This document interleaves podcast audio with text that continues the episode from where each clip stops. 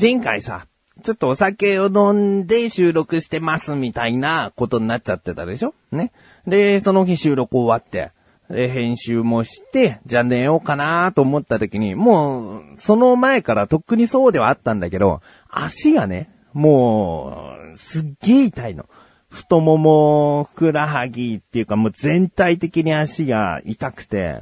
で、よくお酒飲むと、足痛いなっていう時あったんだけど、その日飲んでたのは、もう最初ビール、缶ビール一本飲んで、その後はずっとモヒートをね、友人が作ってくれたんで、それをもうずっと飲んでたの。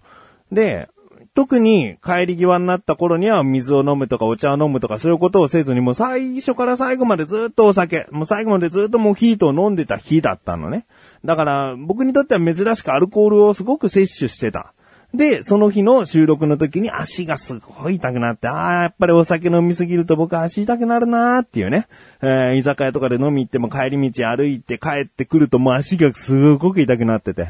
えー、そういうことは何回もあったの。だから、お酒を飲みすぎると足痛くなるからあんまり飲みたくないみたいな感じで家では一人で飲んだりとか、えー、そういうことはしないっていう人なんですね。えー、で、その日すごく足痛くて。だけど、いつもと違うの。もう、もっともっと痛いの。うん、こんなに痛いかと思って。で、収録編集終わったから寝ようと思うんだけど、眠りにつくのも苦痛なぐらい痛いのね。で、足を少し普通に寝てるより高く上げておけばなんか血流の関係で楽になるかなとか、すごいこう手で揉んでマッサージすれば良くなるかなとかいろいろやったんだけど、全然収まらないのね。うーん、だ全然ダメだと。うーん、でも結局明日の朝になればね、痛みは引いてるんだと思ってね、もう無理やり寝たんだけど、えー、結果、朝の4時ぐらいに起きて、まだ痛えんだっつってトイレ行って、無理やり寝てっていう、なかなか寝つけない、えー、晩にはなってしまったんですがね。えー、なんとか次の日の朝には、痛みが引いていたと。でもこれは一体何なんだと。うん、あんまり、こう、お酒を飲んでこういう風になっちゃうっていうのを周りでは聞かないから、もう自分だけのこれ痛み何なんだろうって思って調べてみたんですよ。そしたらね、ちゃんと病名っていうか症状名があって、えー、アルコール菌症。うん、アルコールカタカナで菌っていうのは筋かな？筋っていう字だね。えー、アルコール菌症っていうね。なんかそういったね、症状は、あの、人によってあるらしい。えー、どういうことかというと、アルコールを摂取すると、そのアルコールっていうのは、まあ、毒素らしいんだよね。だからそれを肝臓が、とにかくこう、殺菌するというかね、なんとかしようって肝臓が活発になると。その肝臓は水とビタミンを欲するわけだね。だからお酒飲んだ後にこう、喉乾くとかそういうのは、えー、肝臓の働きを良くして、早くアルコールを飛ばそうというね、殺そうという、そういう働きをしてくれると。で、水分欲しいけど、ビタミンも不足すると。ビタミンをすごい使うと。そうするとですね、まあその居酒屋から帰る帰り道とか、お酒飲んだ後ちょっとしたこう運動なんかしちゃうとですね、筋肉が破壊されますよね。え、要は筋トレして筋肉を再生して強くするみたいな感じで歩いたとしても多少筋肉の細胞っていうのは壊れていくわけですよね。その筋肉の細胞を、えー、痛みなく普通に治してくれるのが本来ビタミンの役割なんですけども、そのビタミンが肝臓の方に行っちゃってるから、ビタミン不足でその足が、えー、アルコール筋症となって痛み出すというわけだったんですね。えー、なるほどなと。ね、そういう、なんつんだメカニズムみたいなものがわかればね、うん。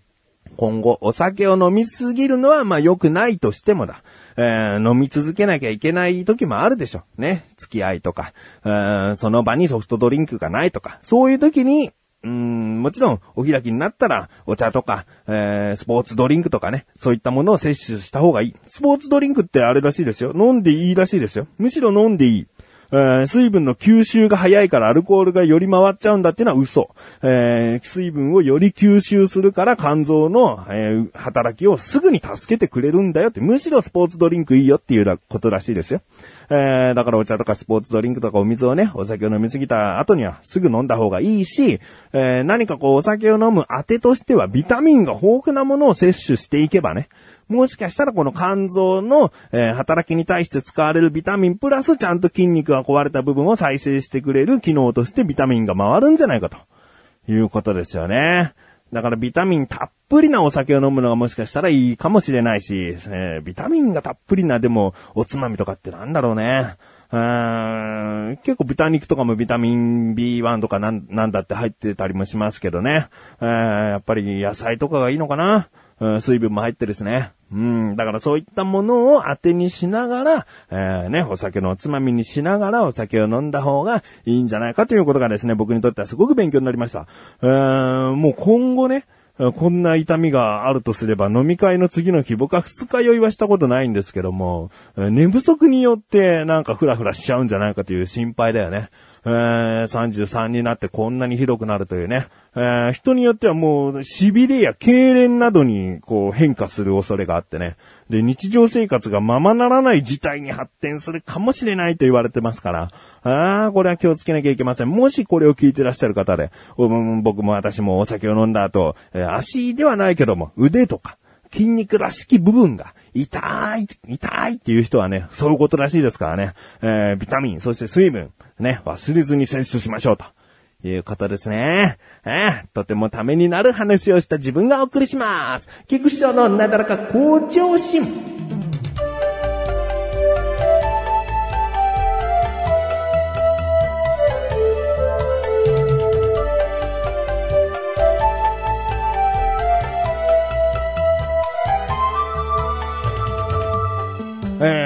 今回はね、ためになる話しかしないかもしれないな。えー、話したい話はね、僕が今使っている歯ブラシの話なんですけどね。えー、これがね、とてもいい。もう言っちゃいますとね、ライオンさんから出してるね、ビトイーン贅沢ケアという、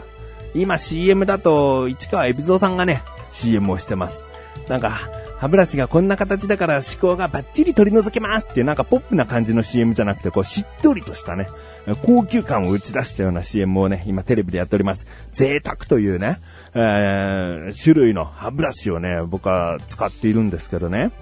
これがね、なかなかいいんですよ。で、何が贅沢かっていうと、簡単に言うと毛の量を贅沢に使っているという歯ブラシなんですね。だから、普通の歯ブラシよりもヘッドの部分が大きいかもしれない。うん。僕はあの口の中が結構広いと自分の中で思っているから、あんまり大きなヘッドでも大丈夫なんですね。えー、お口の中がちょっと小さめで、口をあーんとする大きさも小さい方にとったら、もしかしたらこの話はおすすめじゃないかもしれないけども、うん、僕みたいにちょっと口が大きいというね、えー、まあ人並みだよという方でもですね、えー、ぜひこの贅沢というのをね、一度でいいからね、使ってみていただきたいな。うん、あの、毛の量が多いから歯に歯ブラシを当てた時に、すごいいい力加減になる。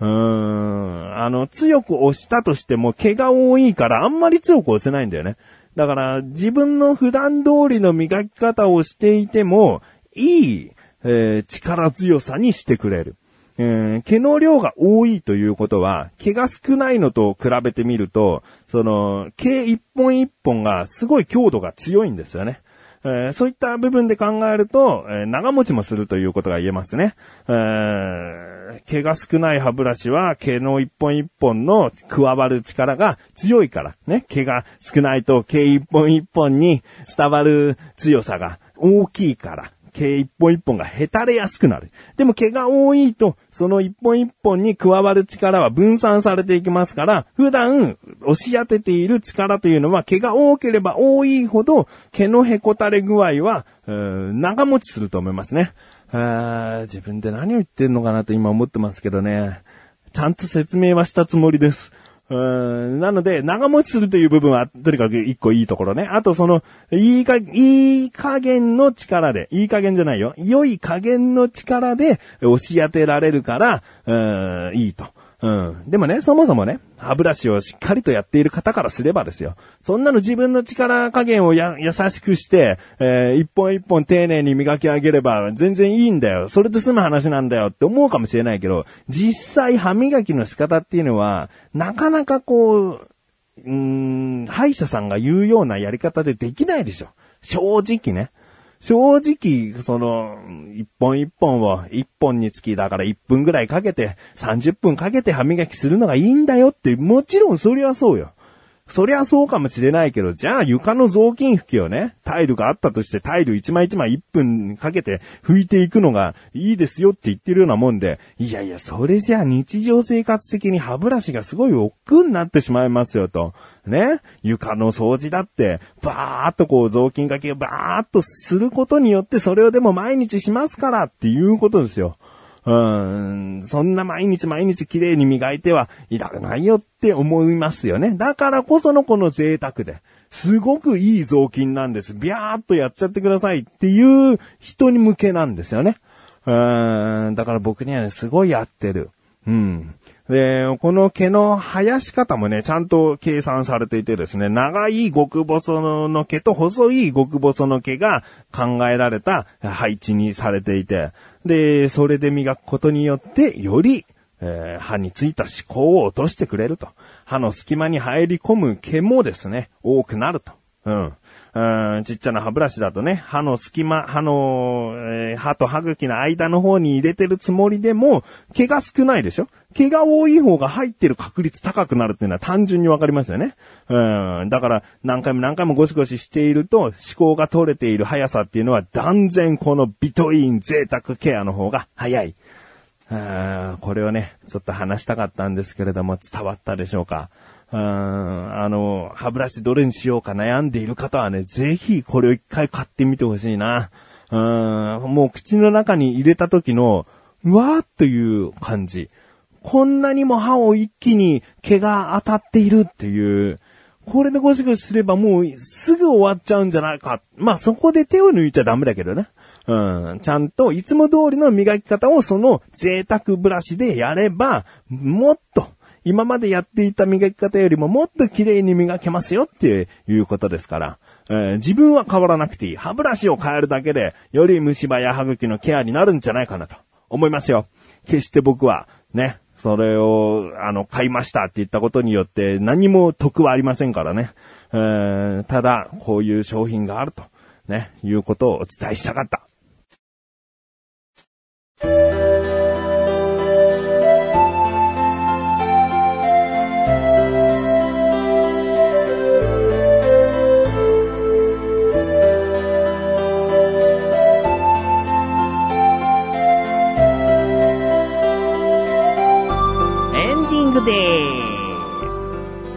今回更新されているのは9月30日ということで、もう10月ですよね。9月終わりました。あと10月、11月、12月と3ヶ月で今年2015年も終わりを迎えるわけでございますが、このなだらか向上心を配信している親サイトの横断歩道はですね、あ、まあこの番組もそうですけどもね、えー、12月の1日を迎えると10周年に突入いたしますね。うん。特にね、でも今、10周年だから何をしようっていうのはね、全然考えてない。うーん、創立メンバーのね、創立時のメンバーの小高祐介が今休止してますけども、まあ、小高祐介もいない時にね、10周年だっつってもね、10年やってきたよなっていう仲間は今いないわけですよ。菅井もね、数年、2年ぐらいはね、もうやって、よくやってくれてると思うけども、うん、まあ、緑川マッシュルに関してもね、うん、横断歩道に対する思い出はまだないと思うんだよね。うん、だから、何をしようかな。なんかこうアイデアがあればですね、えー、送ってください。これはもうなだらか向上心だけで受け付けたいなと。決してなだらか向上心でや、やったらどうですか？じゃなくて横断歩道全体的にね、こういうことをどうですか？みたいな。えー、でも決してね、トークライブとかね、なんか人前に出るとかね、うーなんかそういうことじゃない気がするよ。そういうことで人なんか集まるようなものじゃないから、横断歩道は。うん、だから、うんずっとね、聞いてくれている方の中でね、こういうことがあると10周年らしいんじゃないですか？とかね、嬉しいですよ？とかね、なんかそういうことがあったらですね、ぜひ教えていただきたいなと思います。なだらか向上心宛てに送ってみてください。もしかしたらその途中経過としてね、この番組でお読みするかもしれません。えー、よろしくお願いします。ということで、なだらか向上心は毎週水曜日更新です。それではまた次回、お会いいたい菊池翔でした。メガネたまーにでもあるよ。お疲れ様に。